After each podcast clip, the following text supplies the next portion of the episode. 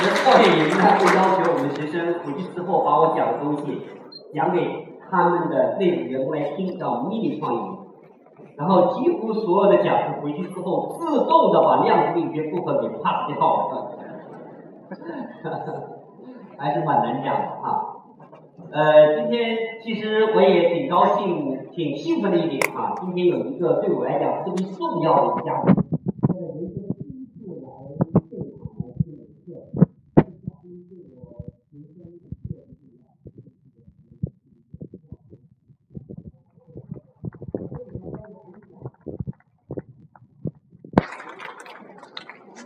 哎呦，有点害羞哈。来，给给点掌声给我儿子，给他一登台机会。所以今天这一定会增加我们家庭的气氛。我在家里穿没气啊，我女儿第一，我家。儿子，来跟跟叔叔阿姨打个招呼来，来吧，来吧，来吧，来吧，来吧，来吧。留下一点，跟阿姨打个招呼。好的。所以大家的掌声一定会让我儿子记得，在六岁的时候，这个受到一千六百个阿姨的掌声。当天特别重要的是，比起这些之天特别重要的日子，今天是母亲节。今天我儿子的母亲也在这儿，我想很多孩子的母亲也都在这儿，而且我们每一个人的努力都在家里来挂念我们。我们再一次最真诚的掌声来献给我们父亲。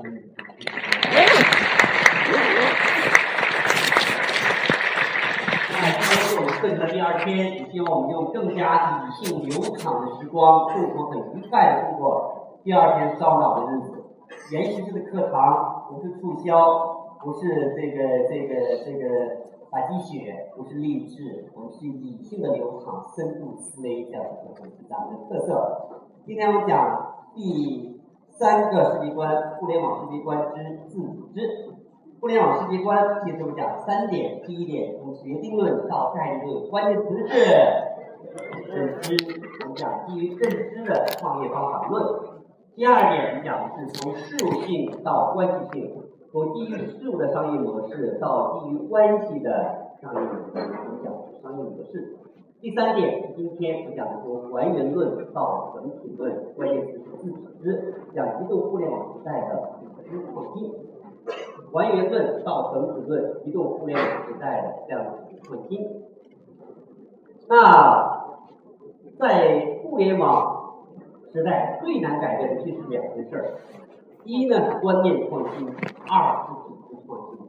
从来都是先组织起来的人战胜后组织起来的人。组织先进的人战胜组织落后的人，所以今天我试图用我的所学来跟各位来分享一下，我所认为在今天这个时代应该是什么样的一种方式。如果我昨天所说，管科学是管理的底层代码，那昨天的新科学其实我重点讲的是量子力学，那量子力学还属于物理学的范畴内。在自然科学里边，物理学由于它自己的特殊的特征啊，物理学是比其他的自然科学相对比较底层的一种科学。那就像牛顿力学，在牛顿的科学之上，还有化学、生物学等等这些自然科学发展出来。但进入到二十一世纪以来，科学家们发现，其实自然科学更底层的科学已经从物理学转移为新生物。物理学研究的是死的机械性的系统，而新的生物学研究的是活的生物性的生态系统。这里伴随着一个思维，就是从机械式的思维到生物式的思维。如果你能够理解我今天所讲内容的主旨概要，讲的是生物式的思维。如果你看过失控，失控把这种思维叫做活系统。那失控里边这个词会经常出现，机械思维和生物思维。那失控基本上一个主线，它就会劝告你如何从思从一个机械思维、钟表式的思维走向一个生物思维。那么今天我们所讲的内容，如果比昨天相比较，事实上来讲，我讲的更加的繁杂。今天我会讲的计划，会讲的分型，会讲的是组织，讲的当然耗散结构、混沌理论、智能计算、网络科学、复杂性科学等等。你们可以想象一下，过去时间里边为了准备这门课，我花了多不少的精力。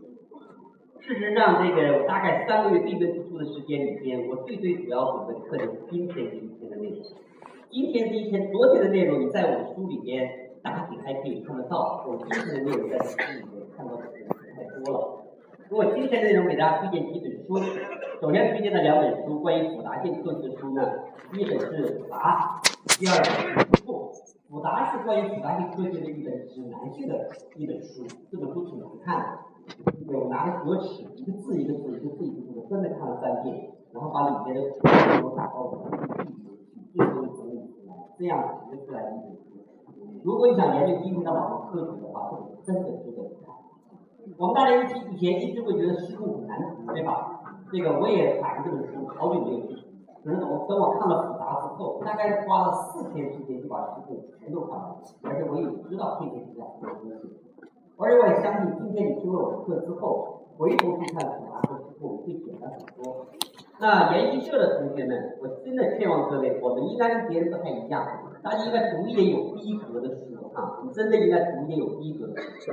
我跟罗胖也不一样，罗胖卖书给你啊，希望你在飞机上在什么地方跟别人装逼用的啊。那我推荐的书，我真的是要求你要看，真的是要求你要看，三体啊、失控啊、复杂呀这样的书，请你各位一定要看。那么关于这个网络科学这方面呢，有三本书向各位来推荐。那其实有七八本啊，但我想主要来推荐第三本，其他太多你也看不了。第一是链接，是巴拉巴西写的；第二是大连接，是哈佛的一个这个这两个科学家写的；第三是智慧社会，也是哈佛的一个科学家写的。这三本书是非常非常好的关于网络科学的三本书。当然，最最重要的还是我的互联网世界观的。十九一个广告。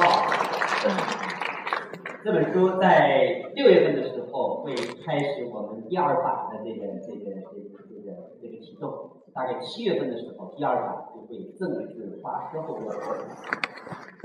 好，今天的内容呢，我们分四个部分：整体论和还原论，第二是组织，第三计划与创新，第四涉及与落性组织。那其实我原本里面大概有六个部分，其中混沌和这个浩瀚，今天应该实在没有时间给各位来讲，将来有机会的时候，我再分享或者梳理给你们看。第一，今天讲整体论。那其实你已经知道，我讲的是哲学而不是科学。那整体论是我们在科学在到哲学上非常具体的应用，有两种比较基本的思维方式。一种叫还原论，一种叫整体论。还原论是什么意思呢？还原论是我们大家非常熟悉的，即使你不知道还原论这个词汇的存在，事实上在你内心深处你的思维方式就是还原论系统。还原论是整体可以分解为部分，部分可以组成整体。它的口号、它的 logo、它的旗帜就是整体等于部分之和。那么还原论从牛顿以来。还原论是自然科学当中最基本的一个研究方法，到今天为止，还原论帮我们在自然科学里边取得了非常非常辉煌的成就。我可以这样来讲，如果没有还原论这样一个思维方式，没有还原的这样一个研究方式，我们不可能有今天这么辉煌的成就。举个例子，昨天我说的原子论，这就是还原论。自然界可以分割为不可再生的原子，这。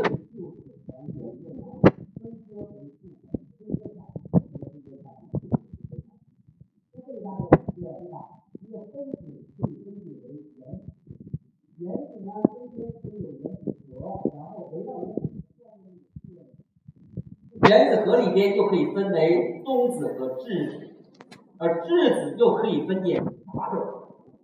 其实到夸克和电子还没有完，如果到弦理论的话，会发现电子和夸克还可以最终分解为弦。很多诺贝尔奖获得者就是因为他发现了微观的基本力，对吧？就希望多分一步，他就能获得一个诺贝尔奖金。我分享三体里边的两个事情，进步人类对这个基本粒子的再划分，也就度过了人类自己各别进步的这样一个一个途径。你看，还原论，还原一个，把事物分子的原子这件事给我带来重大的变化。但是基因，那个基因决定生物遗传的基本单元基因呐、我们有人类人类基因工程哈，咱们深圳有一个特别有名的关于基因的工程，我们叫华大基因，大家知道。有了基因之后，对于人类的健康，对于人类的疾病遗传起了多么重大的作用。各位想想看，把人这么复杂的一个东西分解为基因，这是什么？这是还原论，或叫分割论。细胞，大脑的基本组成单元是脑细胞，我们由数以亿计的神经元来组成我们脑细胞，分解为基因。那还原论原本科学上的一个研究方法。那由于科学，我们生活在科学的时代，科学其实成为我们这个时代的宗教。我们这个世界的庙堂就是大学，就是研究所。那么接下来呢，还原论成为西方这是客观世界的一个主流的世界观，认为万事万物都可以通过分割成部分的方式来了解本质，叫这叫还原论。呃，笛卡尔分割。我们来看这个笛卡尔分割。如果一个问题过于复杂，以至于一下子难以解决，那么就将问题分解成一些足够小的问题，然后再分解解决。这是不是分割论？这是不是还原论？一个问题如果太复杂了，你把它分解为部分，分解为足够小的问题，把足够小的问题解决了，整体就解决。各位想想看，你的头脑当中是不是这样的思维？再举个例子，各位，我们都生在公司里面，咱们公司的组织机构图，各位想想看，依据的是不是还原思维？CEO、副总裁，然后我们分的各个部门，销售部、生产部、采购部，这是不是还原思维？我们再看这个全世界最成功的咨询公司麦肯锡，这是麦肯锡的这个七 S 图，听说过这个图的这个举手啊，非常多同学，大家知道，这是麦肯锡基本的一个吃饭的工具。麦肯锡这公司很奇怪，对吧？它每年有很多的这个老人辞职，每年有很多应届毕业生来加入麦肯锡，但是永远不影响它的绩效。为什么？每次麦肯锡进到一个公司的时候，分成很多小组，哎，你们这个小组去研究它的 HR，你们这小组研究它的结构或者怎么样，就合起来，你这个组的问公司问题就出现了，也是还原论的方式，分割论的方式。其实。我们每个人都是习惯了潜意识的还原论思维，还原论是我们主流的思维方式，是我们主流的事情。巴特，我昨天所讲，我是一个异人的异教徒，是一个异端分子，我对主流的东西都充满怀疑。还原论是正确的，巴特却是不完全。如同哥德尔指定，任何一个体系若是自洽的，必是不完全。还原论在过去三百年的时间里边，成为自然哲学和世界观最重要的一个思维方式。它是正确的，它一定是正确的。那么在今天复杂的时代，基于生物的时代的时候，还原论越来越暴露出它的不完全性。里面最重要的一个 bug 就是，如果我们关注的是个体的分体，为什么简单的个体会涌现出整体上的统一性？涌现这个词是复杂性科学里面的一个专业术语，你应该看得到，你你可以根据百度来搜索一下，涌现是一个专业术语。这件事情跟还原论格格不入。比如说，各位请跟我一起思考一下，如果说万事万物都是由基本意识组成的，那为什么自然界的复杂性不可而语？有一本书叫《从画课到美洲豹》，如果我们每个人都最终由画的，我的身上是夸克，美洲豹的身上也是夸克，为什么我美洲豹差距有这么大？我身上的最终组成单元是夸克，这个音箱的最终组成单元也是夸克，为什么我们的差距有这么大呢？因为把数分解为最小的组成单元，其实不足以。我们再来讲，如果说，OK，我们已经计算都有两万千。为什么人类的荠菜差距这么大呢？我们已经分解基因了，是不是我们把分子的基因，我们就能够真的了解生命的奥秘，就能够掌握健康、掌握生死呢？No，No，思维，我们特别现在一做的。